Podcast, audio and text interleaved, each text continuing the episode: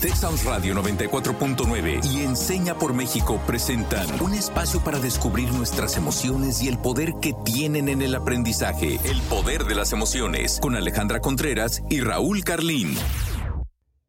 Hola, soy Alejandra Contreras, profesional de Enseña por México en primera infancia. Les doy la bienvenida al episodio número 72.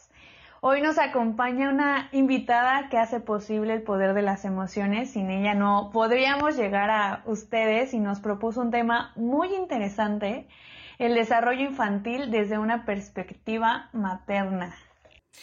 Qué lindo tema, qué lindo tema. Auguro que va a ser un gran episodio. Yo también les doy las buenas tardes a todos, a todas en casa. Yo soy Raúl Carlín, alumna de Enseña por México y, y, pues me encanta que podamos encontrarnos una vez más aquí, en el poder de las emociones.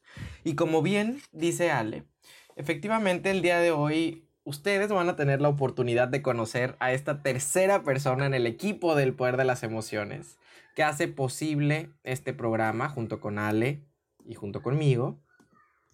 Em, y que habitualmente se encuentra tras bambalinas, en la logística, en la edición del programa, pero que hoy va a ser nuestra invitada especial. Ella es Catherine Legorreta, directora de comunicación de Enseña por México. Hola, Kat, por fin estás con nosotros aquí con mi invitada. ¿Cómo estás?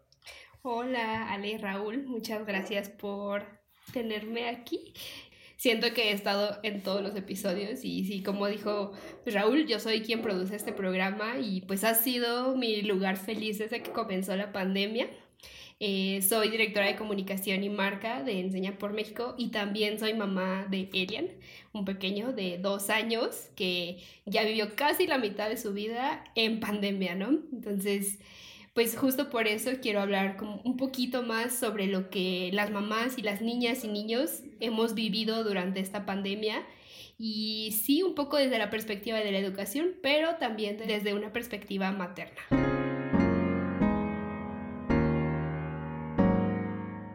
Y pues para empezar, quisiera preguntarles, Ale, Raúl, ¿cómo, cómo se sienten ustedes con todas sus labores en casa? Ay, cada en ocasiones me siento bastante abrumada, especialmente en esos momentos en el que se me junta el trabajo y pierdo la noción del tiempo. Veo que ya no comí, ya son las 7 de la noche, que dejé la ropa en la lavadora ya toda mojada o que quemé algo en la cocina por, por estar en una junta que me ha pasado en verdad varias veces. Y logro identificar estos eh, momentos, ocasiones en los que me descuidé por intentar manejar todo al mismo tiempo. Pero por otro lado, estar en casa me ha dado la oportunidad de disfrutar otro tipo de experiencias que solía pues limitar al fin de semana, como disfrutar de estar un ratito en el sol, en la tranquilidad, escuchando música, llamar a mis amigos, escuchar conferencias, cursos. Entonces, he vivido esas dos partes, pero también quiero saber, Raúl, ¿cómo te ha ido? Con esto de los labores en la casa? Me ha ido em, de manera muy parecida a ti. La verdad es que también a veces me siento muy abrumado, muy sobrepasado, frustrado, estresado por mi carga de trabajo en este momento. Y en ocasiones siento que em, seguramente ustedes también han sentido esto. Siento que una hora de comida es muy poco, que vivo muy rápido, que los fines de semana son muy cortos y que la rutina también me llega a generar cierto hartazgo, porque antes por lo menos sabías que tenías que mm, atravesar por una jornada quizá larga, quizá ardua de trabajo, pero que en determinado momento te podías desconectar, podías regresar a tu casa, hacer ejercicio, cocinarte, leer o hacer simplemente algo que te gustara. Y creo que ahora esa línea se ha borrado, ¿no? Em, la única línea eh, que yo siento que atravieso ahorita es la de mi sala hacia mi cuarto, es decir, el escritorio desde el cual trabajo al comedor en el cual como y a la cama en donde cual duermo, en la cual duermo. Entonces, em, esa rutina se ha vuelto complicada a más de un año de iniciar esta pandemia. Y eso es algo contra lo que estoy luchando, digamos, contra lo que estoy, con, lo que estoy, que estoy intentando procesar, digamos, que estoy intentando encontrar maneras para sentir de manera más viva esa línea eh, que se ha vuelto muy difusa. Pero por otro lado también, eh, esto es algo que he dicho en otros episodios, agradezco mucho la oportunidad de poder pasar tiempo de calidad con mi familia, porque la verdad es algo que no había podido hacer antes de la pandemia por mi vida em, itinerante de aquellos tiempos en los cuales estaba lejos del puerto de Veracruz, del lugar en donde crecí, en donde viven mis familias. Em, y por lo cual podía ver a mi familia quizá una vez al año. Em, si era incluso eso posible. Entonces, ahorita eh, he podido estar con, mis familiares, con la gente a la que quiero, eh, pues día y noche durante, insisto, ya más de un año, por lo que creo que eso es algo que, agradezco y que al salir de la pandemia me gustaría de alguna manera conservar. O sea, creo que sí voy a valorar mi tiempo, mi espacio, em, mi independencia, eso es algo que siempre he defendido pero creo que ya no, no me voy a permitir escatimar el tiempo de calidad que mi familia merece pasar conmigo. Entonces, esa es mi respuesta acá, pero quiero saber cómo lo has vivido tú. Pues yo, muy similar a ustedes, creo que eh, muchas veces me puedo sentir abrumada, me puedo sentir eh, cansada, se te olvida que tenías el arroz y ya se te quemó mientras estabas en una llamada, eh, muchas cositas así que, que han sucedido pero pues desde hace más de un año que comenzamos a quedarnos en casa, yo al inicio, bueno, y lo sigo sintiendo, me sentí súper afortunada al ser pues una mamá que trabaja y que llevaba muy poco de convivir con su hijo un año. Eh, me sentí muy, muy afortunada, empezar a convivir mucho más todo el día con él. Eh, su papá viajaba mucho, entonces eh, pues ahora le tocó quedarse en casa con nosotros. Eso también fue algo que, que apreció mucho, aprecié mucho desde el inicio.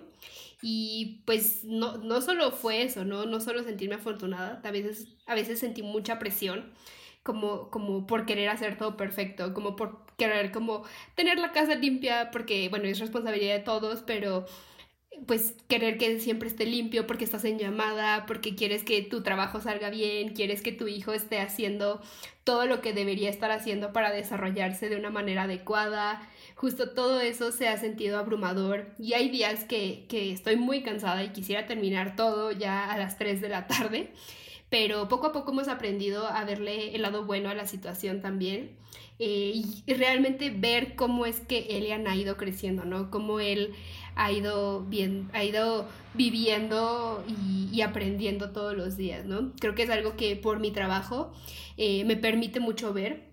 Eh, yo veo en mi trabajo, tal vez yo no me dedico a la parte de educación, me dedico a la parte de la difusión, pero estoy muy consciente de todo, de cómo se ve el desarrollo infantil y me, emociona muchísimo verlo en mi hijo. Me, encanta poder ver cómo es que una semana no puede decir unas palabras y el siguiente, la siguiente semana ya dice súper bien básquetbol porque lo ha practicado durante toda una semana, ¿no? Entonces son, son detallitos que, que he presenciado durante esto, todo este año más de un año y aún tengo aún como que sigo, digo, todo cambia, cada, creo que a esta edad también las etapas del desarrollo del niño cambian cada semana, cada día, cada día es diferente, ¿no? Y todavía tengo muchas preguntas que no sé contestar, así como de cómo le haces para trabajar y cuidar a tu hijo, eh, no tienes que andar atrás de él. Eh, a veces sí, a veces no, pero pues hay muchas cosas que como mamá o como papá simplemente tienes que hacer hay veces que simplemente se da, ya a veces ya no estoy pensando cómo le estoy haciendo para trabajar y para cuidar a mi hijo, ¿no? A veces simplemente eh, pues funciona, ¿no? Son cosas que, que, que obviamente llevan cierta organización, pero pues son cosas que tienes que hacer como por la supervivencia de tu hijo, ¿no? Es algo, Kat, que yo creo que muchos padres de familia eh, pues a mí me han comentado como profesional en por México en primera infancia que viven estas dos partes, ¿no? Del, del me siento estresada por la escuela y porque tenemos que sacar todo, pero a la vez he tenido la oportunidad de jugar, he tenido la oportunidad de disfrutar su crecimiento, de verlo día a día. Entonces creo que también está ese lado positivo, que hay vínculos que se han estrechado muchísimo durante esta pandemia y creo que es algo muy, muy valioso y y que nos derriba un mito muy importante, ¿no? Que dicen que los papás ya están completamente hartos y puede ser que hay momentos en los que ya no pueden más, pero también están valorando mucho el tiempo que tienen con sus hijos. Eso es algo que, que yo he visto y me gustaría con esto darle pie a una de nuestras secciones que más nos gustan, que es desbloqueando mitos. La dinámica es la siguiente, yo voy a mencionar algunos enunciados, Raúl nos va a contar desde su experiencia si considera que es un mito o realidad y Kat nos compartirá su opinión de si estamos en lo correcto o no. Entonces, vamos a comenzar. Un niño o niña necesita a alguien que esté con él todo el tiempo. ¿Qué les parece? Creo que es un mito, o sea, creo que ningún ser humano necesita que alguien esté con él todo el tiempo. Eh, y creo que o sea, entiendo la lógica de este mito, o sea, sabemos que los niños y las niñas dependen más, o sea, son seres que dependen más em, de sus adultos alrededor, ¿no? En el ámbito de la ley, incluso eh, los niños, las niñas están particularmente tutelados por esa ley, por, el, por algo que le conocemos como el interés superior del, niño o del menor. Em, precisamente porque sabemos que necesitan más atención, más cuidados, em, de sus adultos. Pero creo que en términos del desarrollo infantil, el desarrollo de la infancia, si queremos seres adultos que sean libre pensadores y que sean también autónomos, que tengan amplias parcelas de autonomía y de independencia, es algo que debe incentivarse desde la infancia. Entonces yo eh, pienso que esto es un mito porque un niño o niña definitivamente necesita a alguien que le cuide, que le quiera, que, le, que, despliegue eh, muy ampliamente amor, pero también que le respete em, espacios de libertad. Me encanta lo que dices, Raúl, y me encantan los datos legales que, siempre surgen, que, yo nunca tengo justo presentes, eh, pero pues creo que suman muchísimo a, esto, ¿no? Creo que sí somos sus tutores legales, obviamente, pero lo que yo he visto con ella en este último año es que para yo mantenerme tranquila y poder hacer muchas cosas, también es importante que él sea independiente y autónomo, que él sepa incluso cuando puede tomar su siesta. Hay días en los que él llega y me dice, mamá, ya a dormir, se sube, agarra su peluche y se sube para, para, pues ya es hora de dormir, ¿no? Y obviamente lo acompañas y, y tiene toda esa rutina pero, pero es, son cosas que ya él sabe, ¿no? Eh, que, él, que él puede jugar solo, que a veces obviamente quiere jugar contigo y hay veces que él también quiere tener su independencia, que él puede explorar el mundo, ¿no? Y es otra cosa que he aprendido mucho, el tener espacios para él, espacios compartidos. Aquí a mí no me funciona tanto el, el trabajar en, en un solo espacio, como, como hemos comentado en algunos episodios, sí tengo mi espacio, pero es un espacio compartido con Elian, eh, con mi pareja, para justamente para estar todos eh, cerca, al pendiente de lo que está pasando en la casa pero pues cada quien su espacio, ¿no? Entonces creo que eso es muy importante, mantener la independencia, mantener los espacios de juego, las horas de juego, las horas de comida, eh, la siesta, como les decía, la hora del baño, cuando oscurece ya él ya sabe que nos vamos a ir a bañar. Entonces, todas esas eh, rutinas es algo que es importante que lo sepan, pero también como mamá te sirve muchísimo tener eso porque sabes a qué hora puedes comer, a qué hora puedes eh, tener ciertas llamadas, a qué hora puedes tener ciertos espacios que, que te van a ayudar, ¿no? Entonces, creo que, creo que esto, tener esas rutinas nos ayudan a todos y la independencia, obviamente, como dice Raúl, les va a ayudar a ellos a que en el futuro puedan también estar solos, ¿no? Creo que eh, es, es algo que me da miedo a veces, que, que, cuando crezca, si siempre está acompañado de nosotros, si después a los 15 años no va a poder estar solo, no, yo, yo quiero que él pueda sentarse, leer un libro y simplemente estar con él mismo, ¿no? Entonces siento que es algo que es muy fomentar desde que son pequeños. Ahorita con lo que comentabas, Kat, se me vino a la mente la imagen de cuando se amarraban a los bebés al cuerpo y estaban completamente inmovilizados todo el día. Y todo el día la mamá los estaba cargando. Ahora que hay más información al respecto, sabemos que hacer eso, que que no permitir que exploren su mundo en libertad, pues limita su desarrollo en todo tipo de habilidades y más de los 0 a los 6 años, que es la etapa de mayor plasticidad cerebral en los niños y niñas. Quiero pasar al siguiente mito realidad que sigue causando dudas para los padres de familia, ahorita que se mantienen las escuelas cerradas y está limitada esta interacción física entre alumnos. ¿Los niños necesitan a otros niños para jugar y aprender? Qué interesante pregunta y la verdad es que creo que es muy compleja, o sea, no se puede, no se puede contestar en términos eh, categóricos, me parece, pero me quedo pensando, bueno, yo, yo diría que en ese sentido esto es un mito y una realidad. Es un mito en el sentido en el que, como nos está diciendo Kat, ojalá que a los niños y las niñas también les enseñemos a estar con ellos y ellas mismas. Me encantó esto que nos dice Kat, porque creo que a los que somos adultos hoy, muy probablemente no nos enseñaron a lidiar con nuestra propia soledad cuando éramos niños. Y por eso es que cuando hemos crecido hemos em, atravesado episodios complicados y, muchas veces muchos de nosotros no sabemos estar solos y eso nos em, deriva que terminemos en situaciones muy complejas, relaciones tóxicas, etc. Por miedo a esa, a esa soledad que nunca nos enseñaron a apreciar y, abrazar. Y creo que en ese sentido eh, ayuda mucho lo que Kat dice, o sea, permitir que las y los niños exploren el mundo eh, desde sus propios sentidos, ¿no? O sea, justamente me llama muchísimo la atención lo que tú dices, Ale, claro, esa imagen de las madres que se amarraban eh, los bebés al cuerpo. Em, es una suerte de embarazo prolongado. Si, ustedes se dan cuenta, es una suerte de gestación extendida. Es cargar en el cuerpo de la madre el cuerpo del hijo. Eh, de la misma manera, eh, antes intrauterinamente y ahora extrauterinamente, ¿no? Y no les permiten a los hijos y a, los, y a, las, y a, las, y a sus hijos y a sus hijas vivir, pisar la tierra con sus propios pies.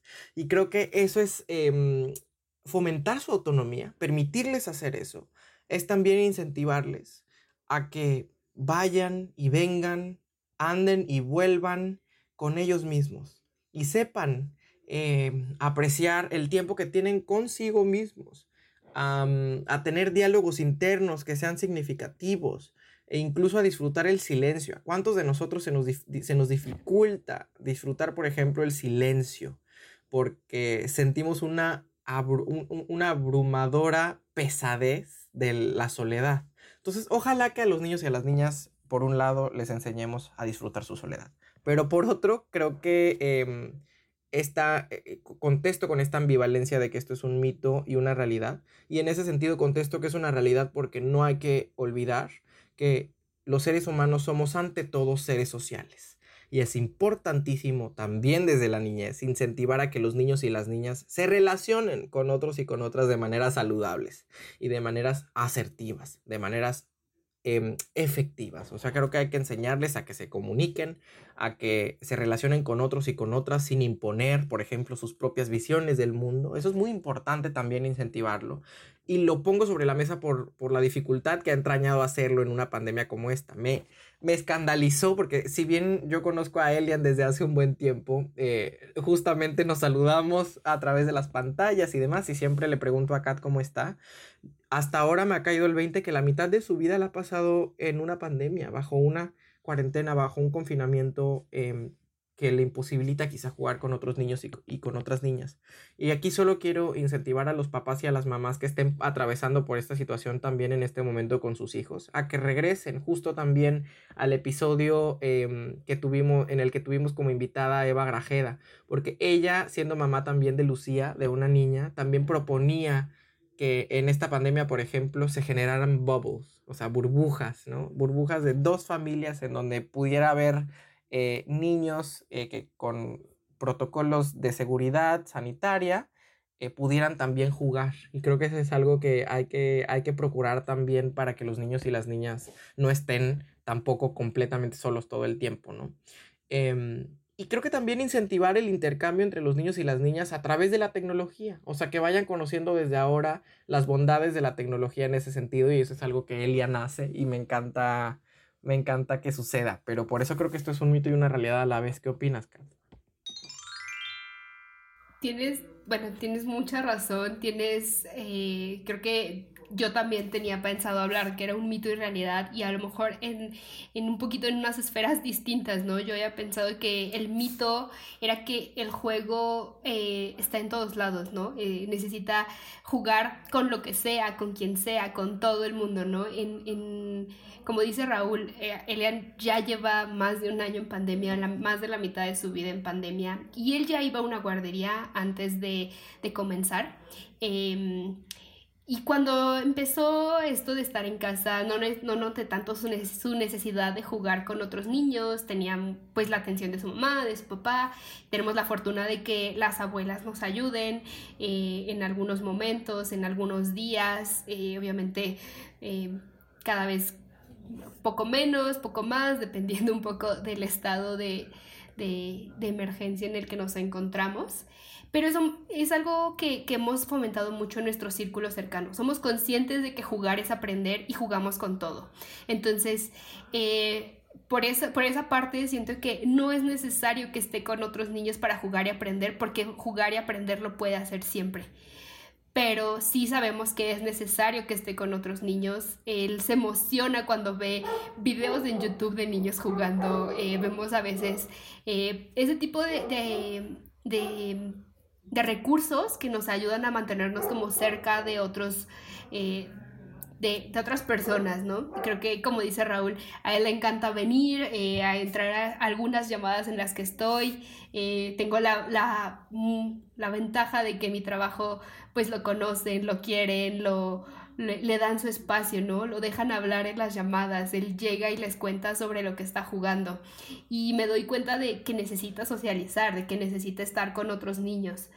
Eh, y ahorita tal vez no puede, pero pues esperamos que muy pronto ya pueda ir a, una guardería, pueda convivir con otros niños y pues sí, al menos esta semana vamos a estar en, un espacio, en un cuentacuentos el domingo, eh, para que vea a otros niños, haga algunas actividades y a ver qué tal nos va, ¿no? Porque eh, esa necesidad yo la he visto pues desde hace relativamente poco y pues estamos viendo cómo es lo que podemos hacer pero bueno, creo que el juego también se da en todos lados y pues eso lo fomentamos mucho y como les decía, el espacio compartido para nosotros es un tapete, es, tiene casa de campaña, tiene nuestro espacio de trabajo y él puede estar y él puede jugar con nosotros, con, con sus cosas, se sale al patio, camina descalzo y, regresa y ya, ¿no? Y creo que esa parte del juego y, el juego y aprendizaje intentamos que sea y esperamos que muy pronto también pueda hacerlo junto a otros niños. Y es que claro, cada el, juego nos da habilidades para el desarrollo integral, eh, se puede trabajar cuestiones emocionales, cognitivas, sociales, la creatividad, habilidades físicas, entonces nos da toda una gama de desarrollo interesante y sí es verdad que en las edades tempranas la sociabilización con sus pares pues cobra una relevancia muy importante pero también el vínculo que tiene con su red de apoyo más cercana, que es de lo que estás hablando, con sus papás, con su familia, eh, y debemos de reconocer justo el juego como el medio perfecto para fomentar estos lazos, aprender, eh, divertirse. Hemos estado, por ejemplo, en primera infancia haciendo talleres de juegos con los papás, porque hay un momento como adultos que se nos olvida cómo jugar. Entonces, recobrar esas habilidades creo que es algo esencial y que tú ahorita lo estés viviendo con Elian es algo muy padre. Como, como padres, como adultos tenemos que tener esa apertura de volver a jugar, volver a ensuciarnos y, y que no pasa nada porque así construimos un ambiente más sano en la familia. Eh, con esto quiero pasar al último mito realidad del día de hoy. Los niños y niñas tienen que ir a la escuela para aprender o alguien les tiene que enseñar. Em, este mito también me, Esta pregunta también me conflictúa un poco porque creo que no la podemos tampoco contestar en términos categóricos. También diría que es un mito y una realidad a la vez. Creo que es un mito que los niños y las niñas tengan que ir a la escuela para aprender o que alguien les tenga que enseñar porque aquí en este mismo espacio em, hemos pugnado también por lo que yo he llamado, eh, por la consigna que yo he hecho que ha sido sacar al aula del aula. O sea, importantísimo lo que dice Kat. Reconocer que uno juega y aprende eh, en la escuela, pero em, más allá de ella. O sea, más allá de las, de las cuatro paredes de un aula se aprende y se aprende significativamente. Y eso es creo que algo que hay que, hay que decir. Em, pero también quiero, quiero decir esto con reservas, en la, porque no quiero que parezca que estoy diciendo que la escuela no importa. Y creo que después de esta pandemia eh, tendremos estudios, tendremos evidencia que va a ser tremendamente abrumadora sobre el rezago de nuestros y nuestras estudiantes em, en México por no poder haber ido a la escuela eh, en todo este tiempo durante la pandemia. Entonces también creo que hay que reconocer la importancia que tiene la escuela. Importa, la escuela importa. Sin embargo, creo que eh, el aprendizaje no es limitativo a lo que ocurre en la escuela. Ese es mi, ese es mi punto. Y, por, un, por otro lado es una realidad porque creo que precisamente también este tema, em, o sea, cuando hablamos de la importancia que tiene la escuela, no estamos hablando solamente sobre eh, un tema curricular o los contenidos eh, que las y los niños aprenden en la escuela, sino precisamente la escuela para muchos y muchas de ellas. Significa el espacio realmente seguro que tienen, eh, considerando un país en, como el nuestro y las condiciones em, de, este país, en donde muchas veces el primer espacio, el que debería ser más importante para muchos de nuestros niños, no es un espacio seguro, es un espacio de mucha violencia. Entonces, la escuela significa, entraña para ellos el único espacio eh, potencialmente seguro al que pueden aspirar. Y dos, porque, el, porque la escuela es para ellos y para ellas un ágora. Es decir, es un espacio en donde pueden hacer relaciones con otros y con otras. Es el espacio en donde se, es, el, un espacio de encuentro, en el que eh, se encuentran con otros y con otras, se relacionan, juegan, em, platican en los pasillos, comparten visiones del mundo. Em, y creo que eso es algo que tristemente la, la, casa no se los puede dar. Y de ahí la importancia también de, y la urgencia quizá de apertura, de, de abrir las escuelas en el futuro inmediato. Eh, que vuelvan a tener ese contacto que, los niños y las niñas necesitan con otros y con otras. Estoy 100% de acuerdo, Raúl. Eh, creo que sí, primero yo creo que es un mito, o sea, en primera instancia creo que es un mito, porque los niños aprenden todo, en todos lados, ¿no? O sea, creo que no es como lo que decimos de que sean una esponja, pero creo que es una cualidad que tenemos como seres humanos que no deberíamos dejar cuando crecemos, ¿no? Creo que los niños están aprendiendo, eh, vas en el coche, caminas, eh, a veces vamos en el coche y Elian empieza a decir letras, letras, letras cuando ve anuncios, ¿no? Creo que son cosas que, que, que siempre vas a aprender y espero que, no, que no dejemos de hacerlo cuando, crezca, cuando crezcamos, ¿no? Y como alguien que, trabaja en educación también, creo que no puedo descartar la importancia de ir a la escuela. O sea, creo que la escuela también es un lugar de aprendizaje de, en otro sentido, ¿no? Creo que, eh, como dice Raúl, no es limitativo, no solo en la escuela se aprende, eso sí, eso sí estoy 100% de acuerdo, no solo en la escuela se aprende, pero creo que sí es importante el, tener su espacio, también el crear su espacio como persona en otro lugar que no sea la casa, ¿no? Creo que también esa es la importancia de ir a la escuela, como tener tus amigos, tus conocer a otras personas, eh, poder desarrollarte lejos de tu familia es algo que también eh, creo que es muy muy valioso para un niño y son creo que diferentes tipos de aprendizaje. Eh, pero a mí me emociona muchísimo ver a Elian aprender en la casa. Creo que ha aprendido. Yo he visto que él le encanta el sistema solar, agarra las naranjas, las toronjas, las frutas que haya en el frutero y crea su sistema solar y te dice, eh, pues agarra un limón pequeño y ese es Mercurio, y agarra la toronja y ese es Júpiter. Y son cosas que él ha aprendido porque, como les digo, él aprende en todos lados y ojalá no dejemos de aprender como niños.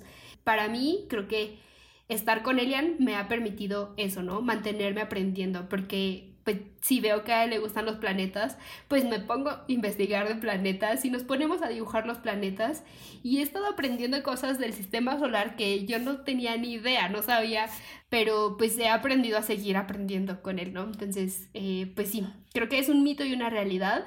Espero que regresemos pronto a las escuelas, espero que todas las condiciones sean adecuadas pero también quiero recordar que, no necesitamos una escuela para aprender, eh, porque cuando sales de la escuela sigues aprendiendo, ¿no? Entonces yo llevo como cinco años sin ir a la universidad, ya terminé y sigo aprendiendo miles de cosas, ¿no? Entonces creo que es un mito y una realidad. Me encanta lo que dices, Kat, y creo que también es importante recordar que no somos los adultos los que enseñamos siempre a los niños y a las niñas, sino también eh, de regreso. O sea, nosotros tenemos que tener conciencia de que estamos aprendiendo también todo el tiempo, incluso de ellos y de ellas. Y hoy quiero compartirles que desbloqueo sobre todo el sentido de urgencia, creo, con el que deberíamos de estar discutiendo este tema. Después de toda esta larga y fructífera conversación que he tenido con ustedes, Ale y Kat, creo que deberíamos estarnos haciendo muy seriamente em, una serie de preguntas. Y aquí las dejo sobre la mesa. ¿Qué implica el desarrollo infantil en tiempos como este? ¿Qué estamos haciendo como sociedad para promover el desarrollo infantil a pesar de la pandemia que nos asola? Tenemos datos que sustenten que antes de la pandemia el Estado mexicano, vía su brazo educativo, promovía con éxito el desarrollo de la infancia. ¿Cuáles son los costos sociales de no promover con éxito el desarrollo integral de la infancia? Y yo creo que con eso eh, si no promovemos con éxito el desarrollo integral de la infancia, seguiremos produciendo generaciones eh, de niños y niñas eh, huérfanas de aprendizaje. Y ahí el costo es gravísimo. Pero por eso quiero dejar estas preguntas sobre la mesa. ¿Qué desbloqueas tú, Ale? Creo que amerita otro programa responder esas preguntas, pero yo me quedo con que podemos potenciar el desarrollo de los niños y niñas desde cualquier entorno siempre y cuando seamos adultos que estemos comprometidos a conocer y descubrir prácticas de crianza positivas, eh, tenemos que estar dispuestos a desafiar y romper esquemas de cómo fuimos criados, pero sobre todo tenemos que aprender a identificar aquellos momentos en los que debemos guardar silencio para escuchar y darle voz a nuestros niños y niñas. Yo hoy me quedo con eso. Quiero saber, Kat, ¿qué te quedas de esta conversación?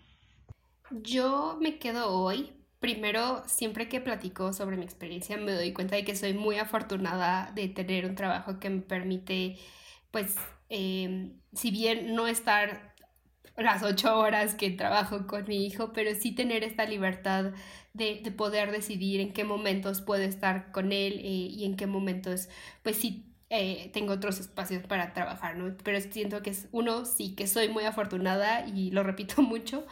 Y otra cosa con la que me quedo es, eh, creo que no hablamos tanto sobre sobre la importancia de la educación para las mamás. Creo que también eh, como mamás eh, tenemos muchos espacios y más que como mamás, como familias, necesitamos más espacios para aprender a vivir. Creo que no hemos visto esa parte, ¿no? Creo que hemos visto a la escuela en la casa, al trabajo en la casa, pero no hemos visto esa parte de la convivencia en familia, en la casa, porque es un espacio que es completamente diferente. No es lo mismo estar eh, trabajando en, tu casa solo que cuando estás conviviendo con una familia y estás creciendo con una familia, ¿no? Entonces creo que es muy importante hablar más de esto, de, de cómo podemos generar estos espacios de convivencia para el futuro, ¿no? Creo que eh, muchas veces pienso que la, la, la, nueva normalidad no va a ser 100% eh, escuela, 100% trabajo.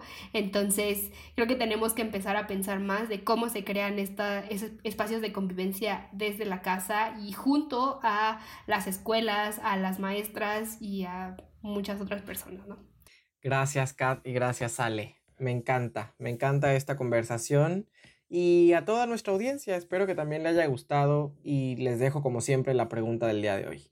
¿Qué pueden hacer para que los y las niñas a su alrededor aprendan junto a ustedes? Y nuestra frase del día de hoy de Don Lantero, pasar tiempo jugando nunca será tiempo perdido. Yo soy Raúl Carlín, este ha sido un episodio más del Poder de las Emociones. Gracias Ale y gracias Kat. Y ojalá te tengamos aquí como invitada más a menudo. Gracias, hasta la próxima. Yo soy Alejandra Contreras, gracias por escucharnos, gracias Kat, Raúl por esta plática que pues tenemos cada semana, pero que hoy tuvimos la oportunidad de grabar por fin. Muchas gracias a ustedes por impulsarme a hacer este episodio y pues nada más creo que todos deberían recordar, jueguen, jueguen con sus familias, no importa la edad que tengan. Hasta la próxima.